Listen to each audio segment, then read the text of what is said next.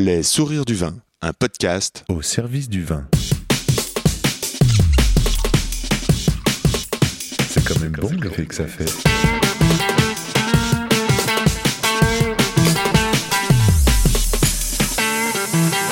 Attends, reviens, j'enregistre. Non, on fait silence.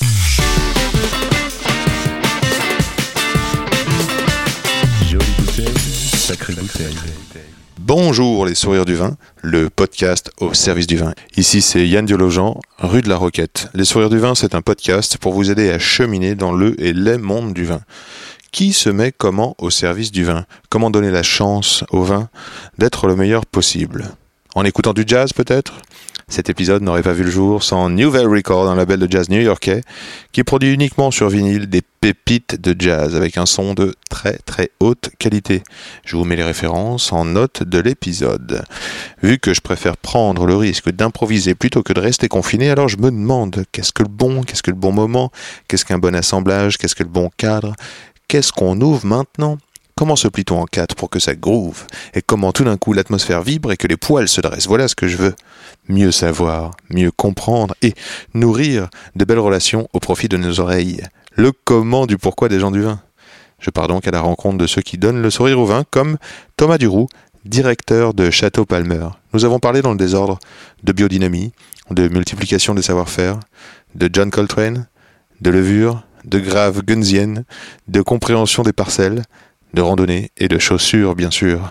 Une conversation qui force le respect, qui donne envie d'ouvrir un alter ego immédiatement, question de budget, et d'appeler deux copains pour se payer et partager un château Palmer au déconfinement. Pour le moment, c'est à boire avec les oreilles. Et n'oublie pas, où que tu sois, en bas de chez toi, pas loin de chez toi, il y a forcément un caviste ou un non, il n'y a plus de restaurateur passionné qui saura t'entendre et se régaler d'échanger sur les mondes du vin. Pour me suivre et communiquer, je réponds sur Insta at Yann Diolo, y a 2 n d i o l o And let's talk to Thomas Duroux.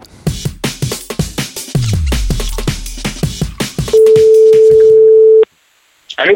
Oui, bonjour, euh, monsieur Duroux. Yann Diologen. Rebonjour. Rebonjour. Ça fait plaisir de vous entendre. Euh, écoutez, il fait beau, euh, l'ambiance n'est pas des plus joyeuses, mais il fait beau. Non. J'imagine que l'agenda doit être bousculé à fond, là, ce que vous me disiez ce matin, c'est... Bah, pff, oui, enfin, la- l'agenda est, est bousculé, euh, euh, oui, de, de plusieurs manières. Euh, D'abord, euh, il a fallu reconcentrer euh, euh, nos efforts sur l'essentiel et s'assurer que cet essentiel puisse être continué dans des conditions parfaites. C'est l'essentiel, c'est la vigne, bien sûr. Bien sûr. Il a fallu aussi euh, assurer la sécurité de tous les employés, et en particulier de ceux qui continuent à travailler à la vigne. Oui. Et puis ensuite, euh, ensuite, donc, quand tout ça est en place, euh, après, il faut penser à la suite. Il faut penser au, euh, au futur. Et bon, même si aujourd'hui c'est absolument impossible de faire quelques prédictions que ce soit, euh, on fait tous un peu dans nos têtes et quelques quelques scénar- scénarii Scénario, bien sûr, ouais, scénario. plus, plus ou moins valables. Voilà. C'est ce qui est le plus dur, je pense, de- de- d'imaginer le, le futur dans un futur incertain, de continuer euh, dans la tempête et dans le, dans le brouillard, quoi, peut-être un petit peu, même s'il fait beau. Ouais, ouais. Alors euh, oui, même si euh, encore une fois, euh, aujourd'hui, ce qui compte avant tout, c'est c'est de, de bien mener cette campagne viticole 2020, euh, euh, d'essayer d'avoir euh, une meilleure raisin, de- Mhm. d'espérer pouvoir les récolter et puis euh, et puis de faire de vin, quoi. Voilà. super. Ça c'est le cœur de notre métier. C'est super. J'ai- imaginé en guise d'introduction que je vous invitais chez moi et euh, si, euh, si jamais vous arriviez chez moi, euh, j'aimerais euh, que, que le morceau que je vais passer euh, joue au moment où vous arriviez. je vais le mettre si vous voulez bien. Comme ça, je vais, je vais, je vais parler un petit peu en même temps euh, et puis euh, je vous poserai une question à la fin. Ok.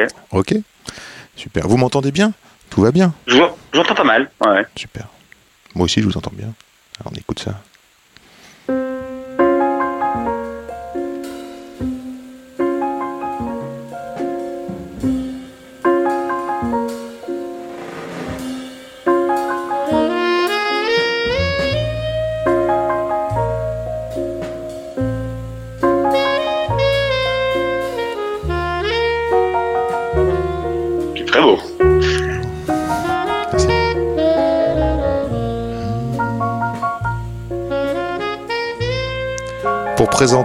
Château Palmer, c'est en passant par Cantenac et arrivant vers le village de Margot que l'on découvre cette jolie construction, fine, équilibrée, immédiatement charmante, qui donne envie de s'arrêter.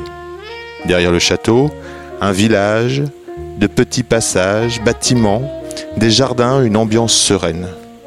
Je peux sentir le bien-être ici. On peut sentir le temps, le labeur des hommes qui se renouvellent.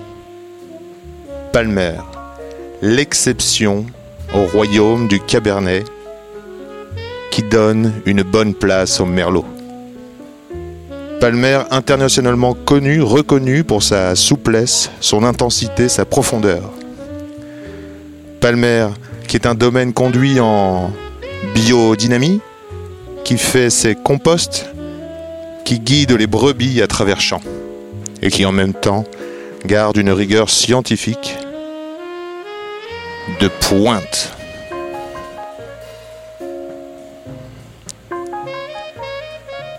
Thomas Duroux cherche à mettre un lieu dans un verre. Monsieur Duroux, d'où vous vient cette sensibilité? D'où me vient cette sensibilité? Euh, Alors, est-ce que vous connaissez ce morceau Oui, oui, euh, enfin, je euh, j'essaie de, de, de retrouver, mais John, John, euh, John un côté Coltrane. très coltranien, Ouais, coltranien, j'allais dire, voilà, Ouais, ouais, très coltranien. Après, le, bien sûr, le, le, le morceau lui-même, je, je, il vient par l'esprit, mais John Une, Coltrane, une oui, ça, sentimental mood. connu. Voilà, c'est ça. D'où cette question euh, sur la sensibilité. Je vous connais pas Thomas, mais j'ai vraiment l'impression avec tout ce que vous produisez, euh, parmi euh, l'œil de Palmer, euh, Hir Palmer et vos vins je- je- de, de, vigneron, j'ai vraiment le, le sentiment que vous êtes une personne sensible.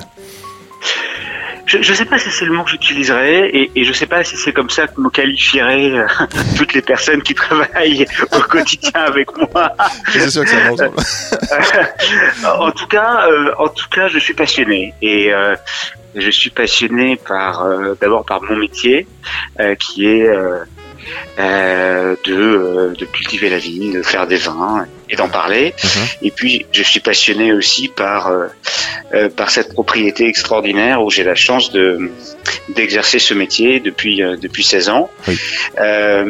Et il est possible que que ce lieu, effectivement, ait, au fil des années, ait peut-être développé ma sensibilité. C'est possible. Dans votre métier, vous avez euh, plusieurs cordes à votre arc. Vous êtes un vigneron, mais vous devez aussi, vous venez de dire, parler du, de votre travail ou du travail des gens qui sont avec vous. Oui, euh, en, en fait, quand on y pense, euh, la viticulture en général Mhm. euh, et, euh, et le métier de, de, de dirigeant d'une propriété comme Palmer Oui. offre un, un champ d'action très très très très large. Mhm. Euh, il faut savoir faire euh, beaucoup de choses dans ce métier.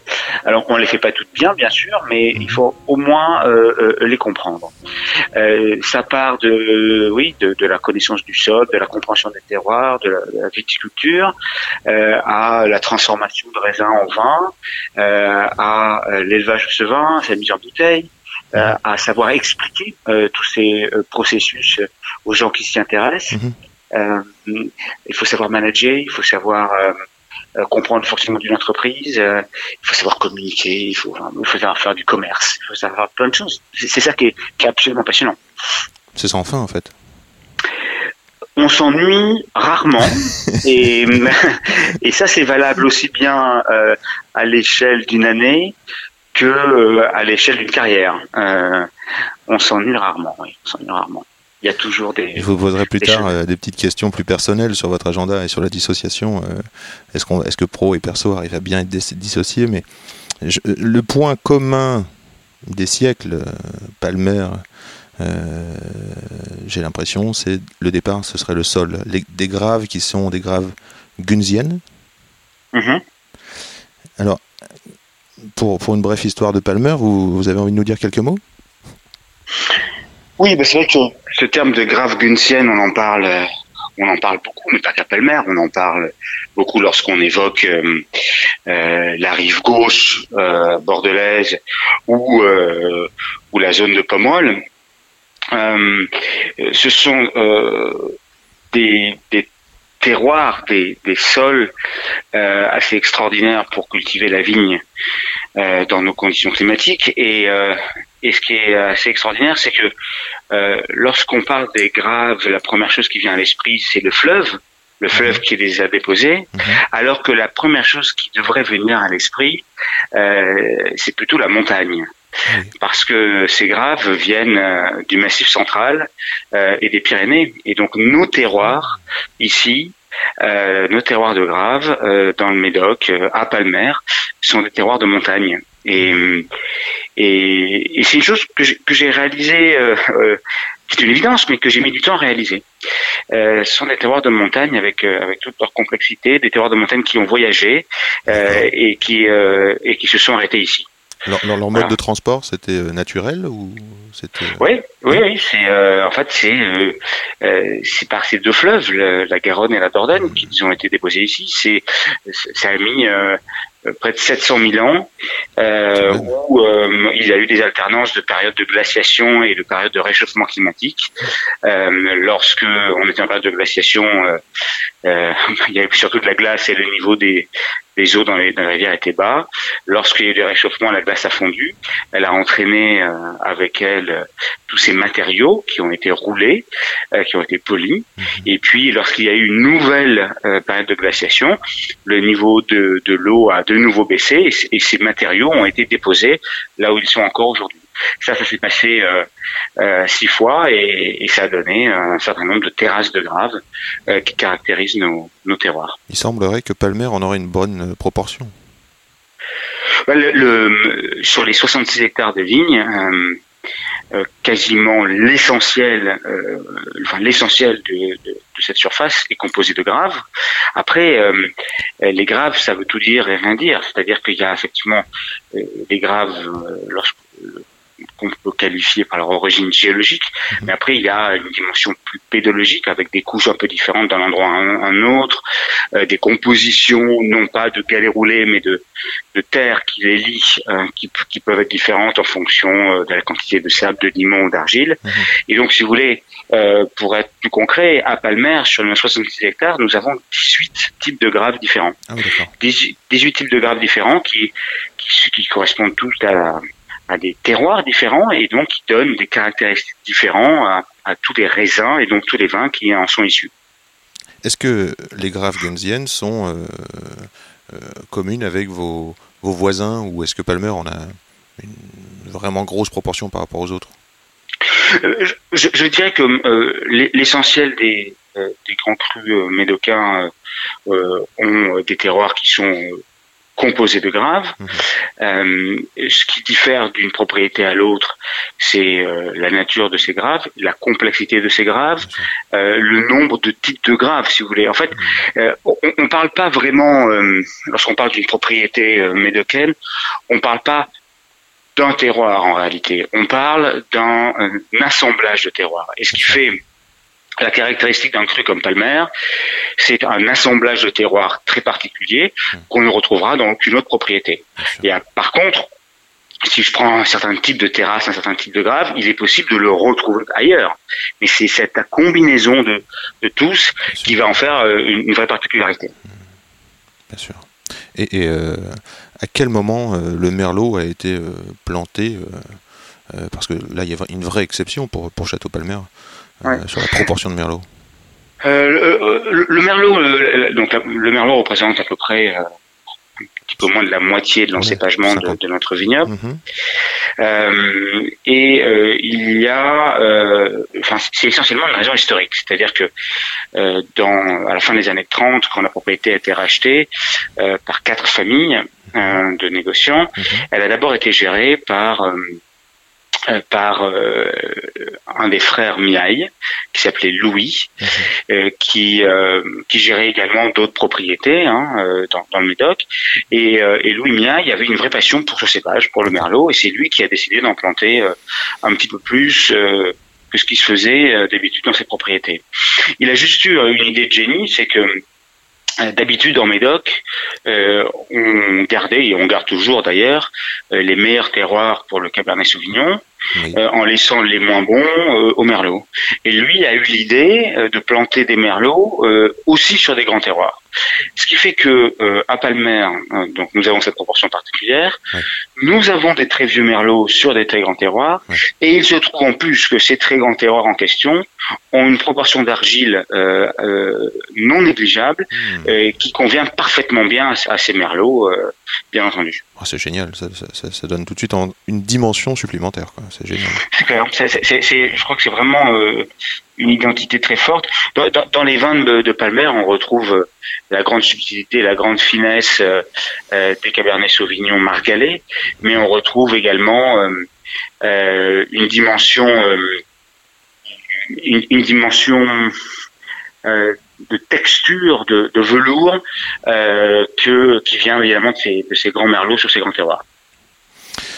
Je tiens à souligner que dans votre parcours, vous êtes ingénieur agronome, et vous êtes œnologue, et euh, vous avez connu, euh, semblerait-il, des millésimes difficiles, par exemple comme stagiaire en 93 euh, au domaine de Chevalier. Mhm. Alors quelles, quelles étaient les difficultés? Qu'est-ce que vous avez appris vraiment? Euh, Enfin, vous, êtes, euh, vous étiez stagiaire œnologue? J'ai été stagiaire ingénieur. Euh, euh, les vendanges 93, euh, enfin plutôt l'automne 93, Mhm. euh, a été la, la première expérience de ma vie euh, dans un chai. Et, et donc la première difficulté, euh, elle a été euh, justement euh, de faire face à l'inconnu, de découvrir et, et d'essayer de faire le moins de conneries possible. Euh, après, c'est vrai que le millésime 93 n'a pas été un des millésimes les plus faciles euh, de la décennie à Bordeaux, euh, avec des vendanges euh, assez pluvieuses. Euh, et donc, euh, eh bien, en tant que, que jeune euh, apprenti, euh, j'ai pu me rendre compte de, euh, de l'importance euh, de l'interprétation d'un millésime Mhm. par euh, les gens qui euh, en prennent la responsabilité. Et c'est vrai que au qui- aux côtés d'Olivier, d'Olivier Bernard, ça a été une, une- une première expérience tout à fait enrichissante. Avec en plus la, la double vinification de Chevalier. euh, il y a des très beaux rouges et puis euh, et puis aussi des, Et puis des des vins blancs. qui font partie des plus beaux de Bordeaux. Les blancs sont inconnus à Château-Palmer, mais ils existent. Pardon Les blancs de Château-Palmer sont, sont méconnus, mais ils existent. Oui. quand on a la chance euh, d'être reçu.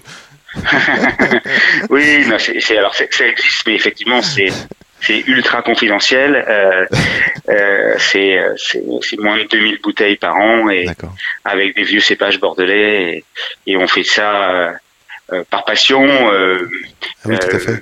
mais, mais, mais, mais sans véritable enjeu économique. Mm, Très bien. Euh, nous aurions dû nous voir au printemps, au mois de mars, euh, euh, à Here Palmer. Ouais. eh bien, cette Here Palmer, un petit mot sur le projet peut-être, parce que bon, j'ai eu la chance d'être là en 2019, euh, de- de- d'avoir un, un mot sur le millésime 18. Est-ce que vous avez envie de dire quelque chose sur, sur, le, sur le millésime, sur les primeurs? Sur les primeurs en général, Non, sur vos primeurs, là, ceux, Ouais. ceux que vous auriez présentés à Here Palmer. Ouais. Bah, euh, non, j'ai pas vraiment envie de Non, parler parce que parce que c'est comme si, vous voyez, le temps avait été suspendu. D'accord. Euh, nous, nous avons l'habitude, effectivement, à travers ce, ce concert euh, à la fin du mois de mars, puis à travers la semaine euh, des primeurs, Oui. euh, de présenter officiellement notre nouveau bébé. Euh, nous n'avons pas pu le faire, nous ne savons pas quand nous pourrons le faire. Et donc, euh, un peu peut-être euh, de manière absurde, mais j'ai envie de garder ça pour. Euh, Et oui, pour l'événement. oui, c'est- c'est- voilà, c'est un- c'est un peu comme si euh, euh, on avait préparé un défilé de haute couture, Oui. que ce défilé ne pouvait pas avoir lieu, Mm. euh, qu'il fallait en parler. C'est une très bonne mon- image. mon- moi, j'ai envie d'attendre que ce défilé puisse avoir lieu euh, avant d'en parler. Il y a une très bonne image. Euh, en ce moment, je dis à mes enfants euh, un dicton par jour. Et là, par exemple, je pourrais dire il n'y a pas de bon marin sans tempête. Euh, Ouais, ouais. on va continuer d'a- d'avancer. En tout cas, euh, merci quand même de prendre ce temps au téléphone avec moi parce que on- nous aurions fait ça de face à face. Euh, c'est aussi intéressant d'avoir votre ressenti maintenant. Euh, côté vinification. Je crois que vous êtes très engagé. Enfin, c'est pas que je crois. C'est, c'est- il y a des, il y a des gens autour de vous et vous avez surtout. euh, euh, j'ai parlé de vinification, mais je veux dire viticulture. La viticulture est Mhm. très engagée. Elle est biodynamique. Elle est. Mhm. euh, vous avez euh, des, des, des parcelles, des propriétés qui servent pour vos animaux, des vaches par exemple. Vous produisez votre propre compost. Euh, il y a une matière organique euh, qui est remise dans, cette viticulture. Euh, je crois que c'est un engagement qui tient depuis longtemps, d'ailleurs depuis euh, 2008 et, certifié depuis 2014, n'est-ce pas? Oui, c'est ça. Alors, en réalité, nous, avons commencé à nous intéresser à cette approche après les vendanges 2008, euh, mais d'abord euh, par simple curiosité. Euh, nous avons pris nos marques et nous avons petit à petit acquis des convictions euh, en, en constatant tout simplement euh, euh, qu'il se passait des choses sur la propriété. Euh, en 2014, euh, nous avons passé l'ensemble de la propriété euh, en biodynamie et la certification est arrivée trois ans plus tard euh, parce que il faut le temps de, de, de, de la conversion. Voilà. Mais euh, oui, c'est un un processus qui commence maintenant à avoir quelques années, hein, une bonne dizaine d'années, euh, qui s'est fait à la fois progressivement et à la fois assez rapidement, euh, qui a qui a changé euh, qui a changé de manière assez euh, assez profonde finalement notre euh, notre vision de ce métier, euh, aussi bien Sabrina Pernet qui est notre directrice technique euh, que moi-même. Euh, nous sommes tous les deux issus de la même formation, euh, une formation d'ingénieur et d'œnologue. Euh, on nous a appris euh, la science, on nous a appris à regarder les choses d'une certaine manière et, et c'est vrai que la viticulture dans laquelle nous sommes aujourd'hui nous permet d'embrasser euh, les choses de, de plus haut, ou en tout cas plus largement, plus globalement, euh, de manière plus holistique, euh, essentiellement pour le meilleur, euh, avec néanmoins des difficultés comme on a pu les connaître en 2018. Bien sûr. Ça vous a fait vaciller, mais pas changer de fusil d'épaule. Vous avez, vous gardez ce cap? Oui, si vous voulez. Je rappelle qu'en que- 2018, il y a eu beaucoup de mildiou, c'était compliqué Voilà. à lutter contre. Oui, on a eu une année extrêmement difficile qui a été un échec pour nous. On a perdu une grosse partie de la récolte. Euh, à aucun moment euh, on a on a changé euh, de vision pour l'avenir de cette propriété, euh, même si même si cette vision n'est pas dogmatique. Hein, nous, enfin, on a vraiment cette compréhension aujourd'hui de de la biodynamie euh, en tant que euh, moyen de valorisation euh, d'un patrimoine viticole, d'un patrimoine vivant. Euh, c'est pas une religion pour nous euh, la biodynamie. Il paraît Et que euh, j'ai lu quelque part que quand on, on se promène dans, dans, vos parcelles maintenant, l'odeur a changé. Oh mais c'est incroyable. En quoi elle a changé cette odeur? Ben, euh, déjà il y a une odeur, c'est ça qui a changé. oui, d'accord. Euh, ouais. non, mais c'est ça, ça, c'est des choses qui sont qui sont vraiment bluffantes. Euh, euh, oui, sans même parler des vins à ce stade, mais euh, se balader dans les parcelles de Palmer, euh, aujourd'hui, c'est quand la terre est travaillée, c'est effectivement une terre qui a une odeur, une terre qui a une, une structure qu'elle avait qu'elle avait plus ou moins perdue, une une une biodiversité extraordinaire, alors pas que euh, euh, à travers les arbres et qu'on a plantés, mais aussi surtout les les, les herbes qu'on appelait mauvaises à une certaine époque et, et Mhm. qu'aujourd'hui on appelle bonnes, euh, où il y a une vraie complexité de, de la flore, une vraie complémentarité de la flore. On retrouve un grand nombre d'insectes. Euh, de- de- depuis qu'on est en- dans cette situation de crise, euh, toute l'équipe de Palmer euh, s'est installée euh, WhatsApp avec un, un- un groupe qui nous lit tous et Ah, il y a des photos tous les jours qui sont publiées là-dessus. Ouais. Il y en a une ce matin euh, d'une euh, d'un pied de vigne avec euh, six ou sept euh, comment on dit euh, Co- ah, je m'appelle coccinelle, Coccinelle, voilà ouais. coccinelle. Bon, c'est- vraiment des choses qui sont qui en fait sont totalement naturelles, mais qu'on voyait pas trop, ou en tout cas qu'on n'observait pas. Et, euh, et, et ça, ça change. C'est une vraie dimension. Ce qui doit changer en profondeur aussi, c'est la multiplication des savoir-faire. Euh, par exemple, faire du compost. Quand on n'a pas fait de compost chaque année, ça doit être un truc euh, à apprendre Oui. encore. Oui, et même si euh, à la fin, euh, euh, on réinvente l'eau chaude, hein. On réinvente le chaude. on, on- on- on- on se met à refaire ce qui a été fait de tout temps Oui. euh, dans ces fermes.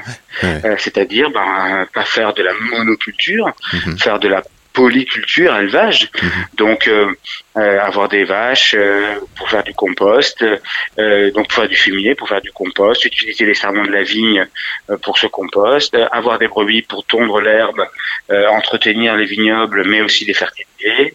Euh, c'est, oui, euh, là par exemple, on a donc on a ce troupeau de, de, de bovins Mhm. euh, qu'on est en train de constituer petit à petit. Hein, ça fait quelques années maintenant, avec une vieille race euh, qui est la race bordelaise qui avait quasiment disparu.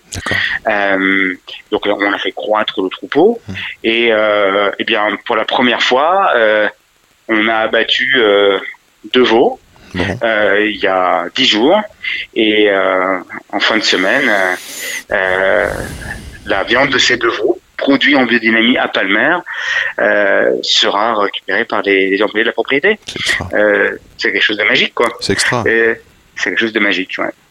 Euh, mais euh, mais euh, qui était complètement courant et complètement logique et qu'on a un peu perdu.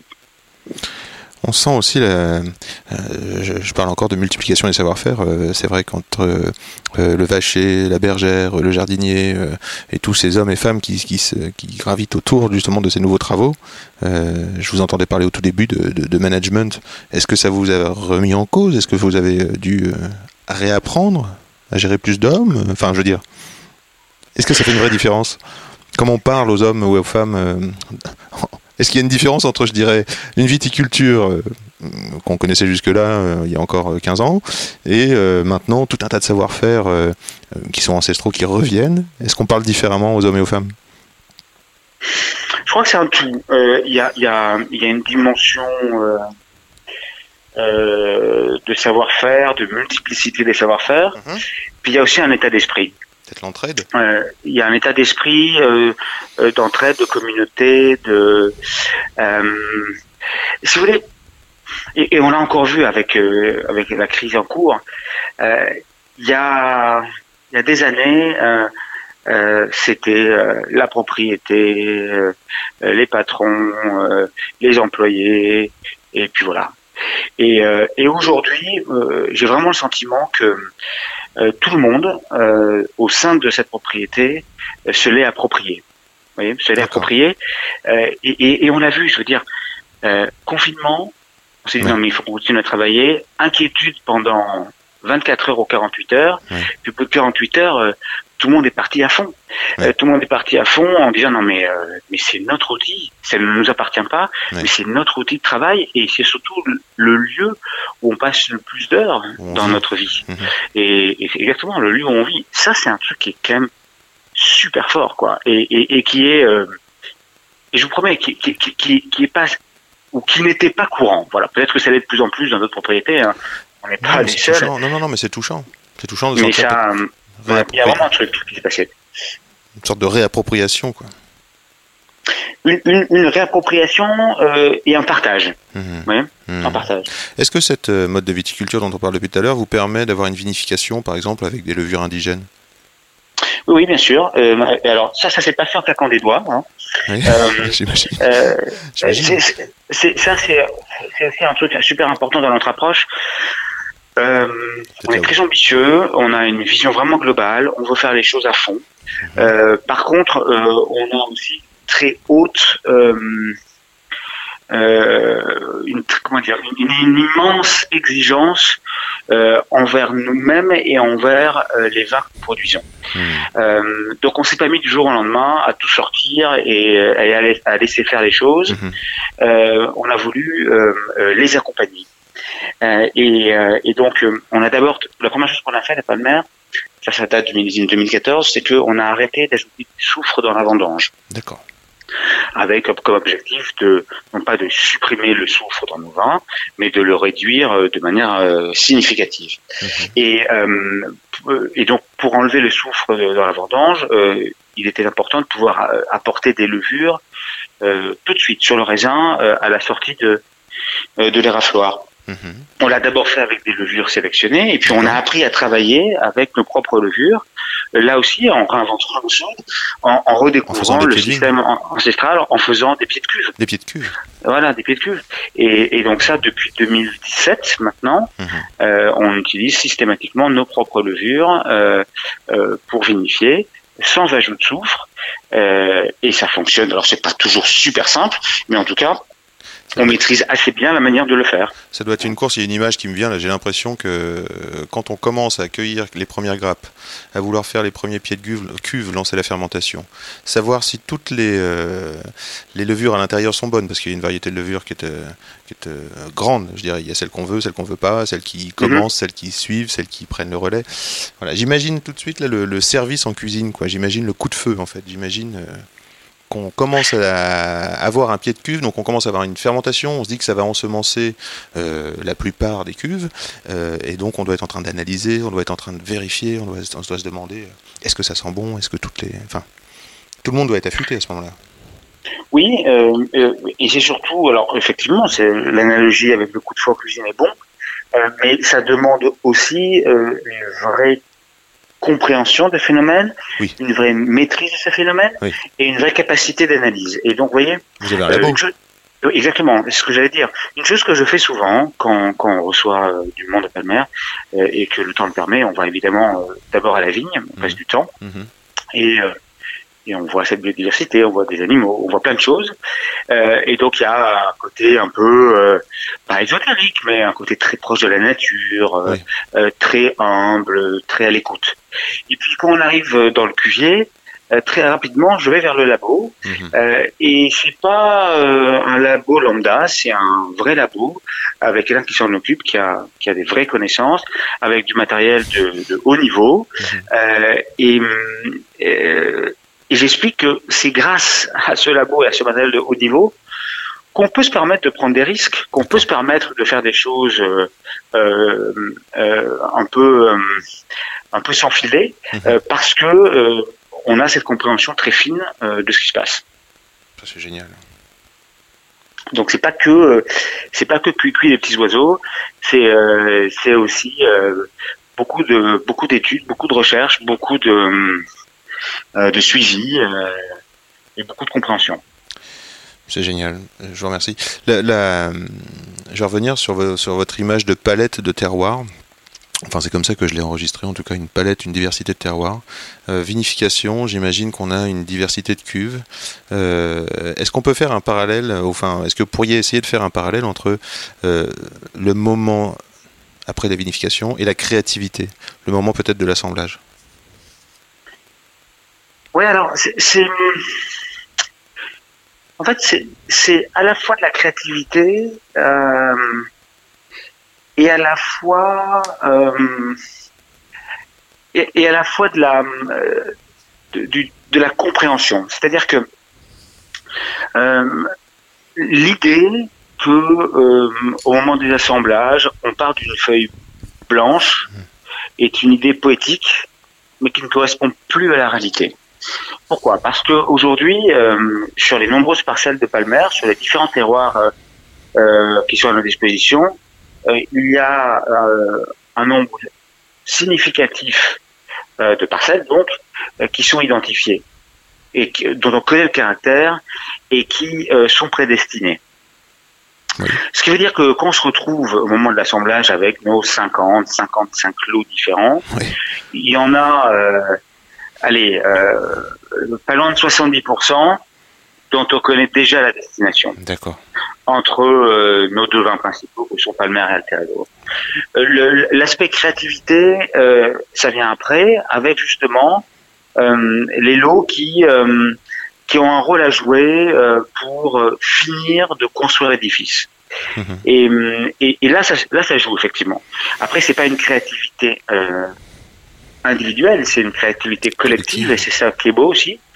euh, c'est qu'il n'y a jamais personne qui prend la responsabilité d'eux, euh, ou alors si ça devait être le cas, ce serait un échec. Mais c'est un groupe qui travaille ensemble euh, et qui travaille ensemble depuis euh, la culture de la vigne jusqu'à ce moment final de l'assemblage et qui va définir les dernières touches. J'aime bien votre parole de directeur là, parce que on gagne tous ensemble, mais si l'on perd, la responsabilité tombe sur qui?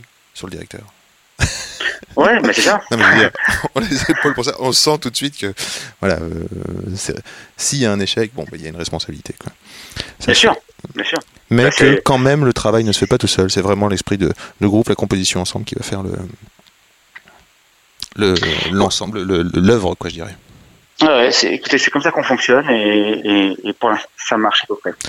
Alors vous qui êtes vigneron, euh, franchement, il y a des nouvelles qui sont dures à gérer. Évidemment, les époques sont pas faciles. C'est le printemps. euh, euh, J'entends beaucoup parler de, on va changer de cépage, euh, on va, à cause du réchauffement climatique. faut qu'on.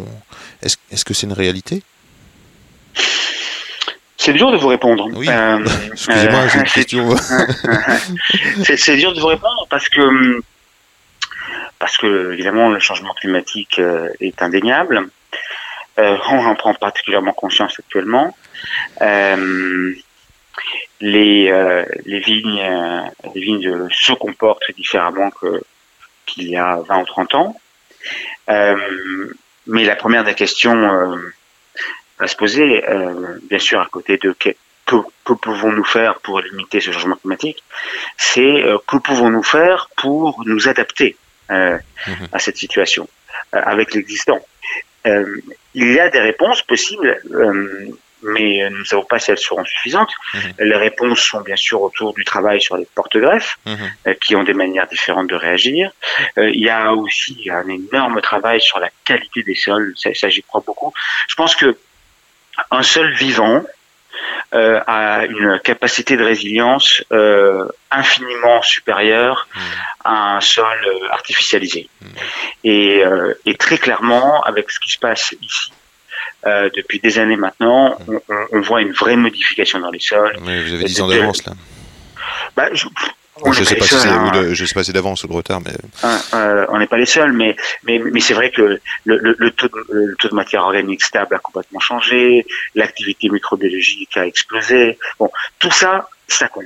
Et et, et j'ai euh, j'ai tendance à penser que ça ça va nous aider à à, à nous adapter.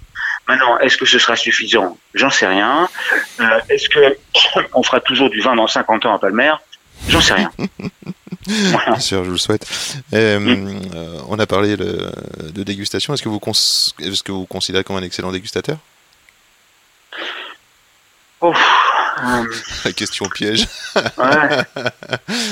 On doit être affûté je- quand on est vigneron, j'imagine. Non, bah, on, boit beaucoup, ça c'est sûr. Euh, Qu'est-ce que ça- Qu'est-ce que vous buvez en ce moment? Vous avez bu ces derniers jours quelque chose qui vous a touché? Ah bah, bah, moi je vais vous dire en ce moment c'est euh, euh, la, la consommation est, est soutenue. Euh, Qu'est-ce que j'ai bu? Bah écoutez, hier soir j'ai goûté euh, un très beau vin blanc euh, du Roussillon euh, d'un producteur que vous connaissez sûrement qui s'appelle Gérard Gobi. Ah oui, très bien. Euh, et, euh, et j'avais jamais goûté sa grande cuvée de blanc euh, qui est moitié grenage blanc, moitié grenage gris, qui s'appelle euh, euh, voilà, c'est voilà, celui que j'en parle pour que ça m'échappe. Euh, là, euh, n'est pas la Montana. la Montana Non, c'est pas- la c'est en rouge. Voilà. Euh, ah, c'est pas possible. Moi aussi, Attendez, ça si on est deux secondes, je vais le retrouver. Mais donc j'ai goûté ça. euh, C'était en 2014. Euh, C'était absolument magnifique, magnifique de, de, de densité, euh, de, de, mais de fraîcheur et de finesse en même temps. C'était juste fou. Euh, alors je regarde. Euh, consumed. On va voir. Hop, voilà. C'était la, la Kumginest. Kumginest. Ah d'où- avec le nom du sol en plus. Ouais. Et ça, c'était très très beau. Donc ça, c'est un exemple. Mais euh, Et grenage blanc et grenage gris, euh, pas trop d'alcool? Non, c'était à 12,5. C'était incroyable. Incroyable. C'est l'altitude peut-être lui, il préserve, ou alors il récolte très tôt peut-être. Euh, je pense qu'il récolte tôt. euh, il doit être à 200 mètres. euh, C'est euh, granit Il y a, hum, je, je sais pas trop si c'est des granites ou des schistes. Ouais. mais Bon, en tout cas, c'est une je- bonne nouvelle. euh, Ça donne envie de. ça- ça- en plus, ça montre aussi votre ouverture de. euh, ah bah là, vous voyez, je suis en train de, de regarder parce que j'utilise un petit outil de gestion de ma cave. Ouais. Donc chaque fois que je sors une bouteille, clac. Ah, je super. peux- C'est quel je outil d'ailleurs, si on peut faire profiter les auditeurs? Ah bah c'est un outil fabuleux qui s'appelle Seller Tracker. Euh, j'ai toute ma cave sur Seller Tracker et, et ça fonctionne euh, remarquablement bien. Bon. Et donc ça permet de gérer et ça permet aussi de savoir qu'est-ce qu'on a bu. Je mettrai les donc, voilà. références. Vos derniers achats, c'est vers où que ça se tourne Perso? Euh, alors, j'ai rentré hier euh, j'ai été livré de euh, de vin de Loire, euh, des fabuleux Sancerre de Pascal Cotta, Très bien. donc les Mondanais et, et la Grande Côte. La Grande Côte, c'est magnifique. Ce qui est magnifique, c'est qu'on sent pas le Sauvignon avec François Cotta. Euh, c'est, c'est, euh, ouais, ou alors c'est la version la plus noble du Sauvignon, Ouais, rien. ouais. Mais c'est euh, non, ça c'est fabuleux. Euh, j'ai qu'est-ce que j'ai rentré aussi? J'ai rentré euh, euh, bon quelques côtes du Rhône de mon ami Jean-Paul Jamet, euh, bien. un côte rôti. Mhm. et et puis voilà, puis après quelques trucs un peu bizarres, euh, euh, d'Iroulegui, de Jurançon. D'accord. euh, qui qui ça. Jurançon? Euh, C'était un, un, un vin blanc sec d'un de mes producteurs préférés qui s'appelle le Clos Tout, T-H-O-U, qui fait un Mhm. qui fait un très beau liquoreux, mais qui fait un très joli sec aussi. Et euh, je trouve Et, que c'est un euh, terroir extraordinaire. ouais, ouais, il y, a- il y a des choses fabuleuses, Mm. fabuleuses, c'est sûr. Mais bon, qui souffrent un peu parce que évidemment les vins liquoreux ont plus tout à fait Le euh, même, ouais, le, le- le même, euh, le même succès qu'un Ouais. temps. hein. Ouais, ouais, bien sûr, bien sûr. Mais bon, justement. Alors c'est pas mal. Ça fait déjà presque 40 minutes que nous discutons ensemble. Je vais vous poser encore quelques petites questions, euh, peut-être un peu plus euh, perso, puisqu'on est parti dans la cave personnelle et qu'on on se laisse aller. Ouais. Tout à l'heure, on se demande, je me demandais, est-ce que organisation, voilà, l'agenda, est-ce que vous arrivez à couper C'est-à-dire comment faire pour quand on a autant de responsabilités euh, sur les épaules, quand on arrive à la maison, est-ce que vous arrivez à switcher? Euh, alors, ma, ma femme vous dirait que non. Euh, mais, mais, mais oui, oui, bien sûr. Alors, bon, là, c'est vrai qu'on on vit un, moment un peu particulier. Donc, Oui, euh, non, ça serait. donc là, c'est sûr que oui, ça, ça occupe l'esprit pas mal. Mais, mais sinon, oui, oui, je- je- j'y arrive euh, assez bien euh, parce que j'ai d'autres passions dans la vie. Euh, euh, ma famille en est une, bien sûr. Euh, la musique en est une autre. Vous jouez? Euh, non, je joue pas, mais j'en écoute énormément. Ouais. Euh, j'ai, euh, voilà, on avait ce beau morceau de Coltrane tout à l'heure, mais mais euh, j'écoute euh, surtout du jazz, euh, un peu de un peu de musique baroque aussi, mais euh, mais ça me prend beaucoup de temps. Et, d'autant plus que euh, je viens de récupérer une collection euh, de 1500 vinyles de jazz absolument extraordinaire, Ah ouais? euh, Wow. montée par un, un grand monsieur qui s'appelle euh, Philippe Mézia, qui euh, qui est euh, qui a été un des grands journalistes français euh, du jazz, euh, Mhm. qui a monté un festival ici, etc., et qui est un ami cher. Et, et pour des raisons euh, de place et, et d'autres, euh, il a décidé de s'en séparer. Donc j'ai récupéré cette collection. Donc, donc euh, je rentre tous les soirs euh, en ce moment euh, en fouillant là-dedans et en sortant des, des vinyles Des des, années pépites. 60 euh, incroyables. Vous êtes en lien avec le- les Amériques tout le temps, quoi, finalement. Oui, oui, bah, pas mal, ouais, pas mal. C'est sûr que le jazz, on sait où il prend sa, sa source, même si, euh, si l'Europe a été euh, un passage essentiel pour, euh, pour beaucoup de musiciens euh, Ouais, puis peut-être, américains des sûr, années 50 et des années 60. bien sûr, peut-être un révélateur aussi, ouais. Ah ou un amplificateur. Donc voilà, donc j'arrive, assez bien à, à m'évader ailleurs. La- la- comment dire D'autres ressources comme le sport, la méditation, le cheval? Alors la méditation, sûrement pas, euh, euh, euh, si ce n'est euh, faisant- si ce n'est écouter de la musique, voilà. Euh, le sport, euh, oui, alors pas beaucoup en ce moment malheureusement, mais euh, j'ai passé un, un certain nombre d'années à, à, à courir euh, et euh, que je remplace maintenant par l'âge arrivant par du vélo, euh, qui m'amuse beaucoup. Et puis ma, ma vraie passion, euh, c'est la montagne, Ah. Euh, même si je suis euh, loin d'être un, un vrai montagnard, mais mais, euh, mais le ski, mais surtout la randonnée en, en montagne, quelque chose qui me, donc c'est l'évasion, quoi, c'est la ressource. Ah, ouais, ouais, c'est- Vous faites ça seul, en famille, en copain Non, bah, on- en fait, je- on a la chance d'avoir une petite cabane en plein milieu des Pyrénées, Ok. et, euh, et ça permet, euh, ouais, ça permet de prendre du bon temps euh, en famille, mais seul aussi quelquefois, j'aime bien. La vie de famille, c'est que vous avez encore des enfants? Euh, Je veux dire, à Oui, la oui. maison. Ouais. Oui, oui, oui, j'ai deux filles qui sont qui qui ont 14 et, et 11 ans. Donc, euh, Et vous faites des là un jeux- petit moment. avec le confinement, vous faites un peu de jeux de société ou de jeux vidéo en ce moment? Bah, moi, je suis pas à la maison, donc euh, Ah. je suis que le soir. euh, donc c'est ma femme qui gère ça euh, avec talent et, euh, et voilà. Mais bon, pour l'instant, on, vit. Euh, je sais pas comment c'est pour vous, mais si vous êtes avec vos enfants à la maison aussi. Mm. Ouais, j'essaye. ouais. Mais euh, Enfin, j'essaye. Pour tout vous dire, euh, je suis obligé de me lever. Euh, je fais un, entre 7h et 9h. J'ai un, un enfant à- à- qui, a, qui, a, qui a 8 ans là bientôt. Ouais. Pour faire un moment avec lui hors de la maison. Voilà. Donc euh, j'ai un petit, Ah ouais. j'en ai trois, un petit agenda avec euh, mes rendez-vous avec chacun de mes enfants dans la- au cours de la journée. Sinon, Ah, euh, ouais. si- sinon la journée passe au travail. non, ben ça se. ouais, je, je vois. Pour l'instant, je veux dire, pour l'instant, nous, ça se passe pas trop mal. Pas vu que c'est dur. Pas d'ailleurs. Très bien, très bien. Et euh, pareil, en tout début de, de, de notre conversation, euh, vous avez parlé des multiples talents. Là. Et je me demande comment on fait euh, quand on a déjà. pour continuer à apprendre. Quand on a un sujet à apprendre, quand- comment on fait pour, euh, pour choisir ce qu'on va apprendre et comment on fait pour, euh, pour s'améliorer dans chacune des disciplines? Ben, oui, comme, comme on l'a évoqué en début d'entretien, euh, euh, le, le champ des disciplines est vaste. Euh, le, la voie que nous avons prise à Palmer euh, n'est pas la plus simple.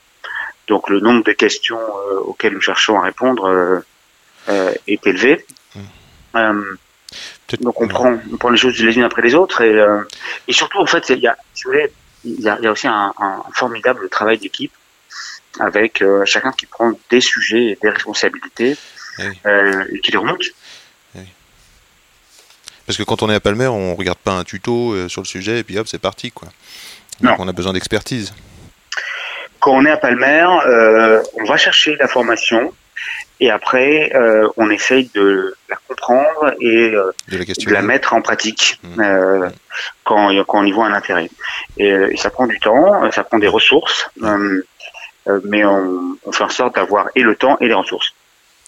Alors une petite curiosité parce que je suis pas en face de vous, mais si j'avais été en face de vous, euh, j'aurais regardé ces, vos chaussures à ce moment précis et euh, je les aurais décrits. Est-ce que vous pourriez me décrire vos, vos chaussures? Ah, je peux vous les décrire, oui. Euh, oui, c'est justement la, la remarque que je faisais euh, en fin de semaine dernière au maître de chez de Palmer qui, Oui. qui passait là. Je lui disais, euh, ça va être dur quand le confinement sera terminé de remettre une chemise et des, et, et des pompes en cuir. Euh, là, je suis dans une paire de Asics Ah euh, bleu et orange euh, qui sont euh, pas très jolies mais qui sont remarquablement confortables. Confort. Voilà. le privilège de travailler à la fois au téléphone et en conf call et en- avec tous les outils Ouais. qu'on connaît. C'est ça. C'est super. Je, je vous remercie d'avoir de m'avoir accordé tout ce temps. Est-ce que vous avez encore envie de dire quelque chose Parfois une, une idée reçue ou un, ou un combat que vous aimez mener en fond, en large, ou alors un message d'espoir, quelque chose de, qui vous tient à cœur? Oh non, mais je, je crois que les, les messages d'espoir ils sont très importants en ce moment. Euh, euh, L'espoir que euh, qu'on finisse par sortir de cette situation jamais vécue, bien sûr, mais surtout euh, l'espoir que que le monde changera euh, en profondeur euh, après euh, après cet épisode. Voilà. Dans quel sens? Euh, Vers quel sens? Vers une meilleure compréhension euh, de ce qui fait notre richesse, euh, qui est cette planète euh, euh, avec des ressources extraordinaires, mais que euh, on ne respecte plus depuis longtemps. Et, euh, et euh, il est temps qu'on qu'on reprenne les choses dans le bon ordre. Écoutez, ça me paraît euh, super comme message de fin. Et je vous remercie encore euh, pour tout ce temps. Je souhaite euh, vous voir bientôt, Thomas Duroux, parce que ça voudra dire ce sera un signe de, de, de déconfinement et, euh, et certainement de, de fête. Merci à vous. Je vous souhaite une bonne journée. À bientôt. À bientôt. Au revoir. Au revoir. C'est quand même bon l'effet que ça fait. And here we go, c'est moi à nouveau. C'était incroyable d'enregistrer cette conversation avec Thomas Duroux. Merci, merci encore, monsieur Thomas Duroux. Chers auditeurs, merci d'avoir écouté jusque-là. Un commentaire, c'est cool. Une note, des étoiles, ça fait avancer le travail. C'est hyper important, ça nous fait connaître. Merci d'avance à toi qui vas prendre ce temps pour faire savoir que ce podcast existe. Merci, merci Felipe Musica pour le son.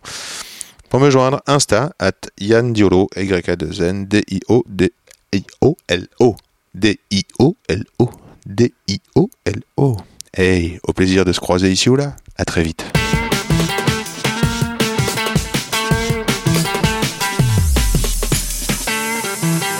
Attends, regarde, j'enregistre. Non, on fait silence.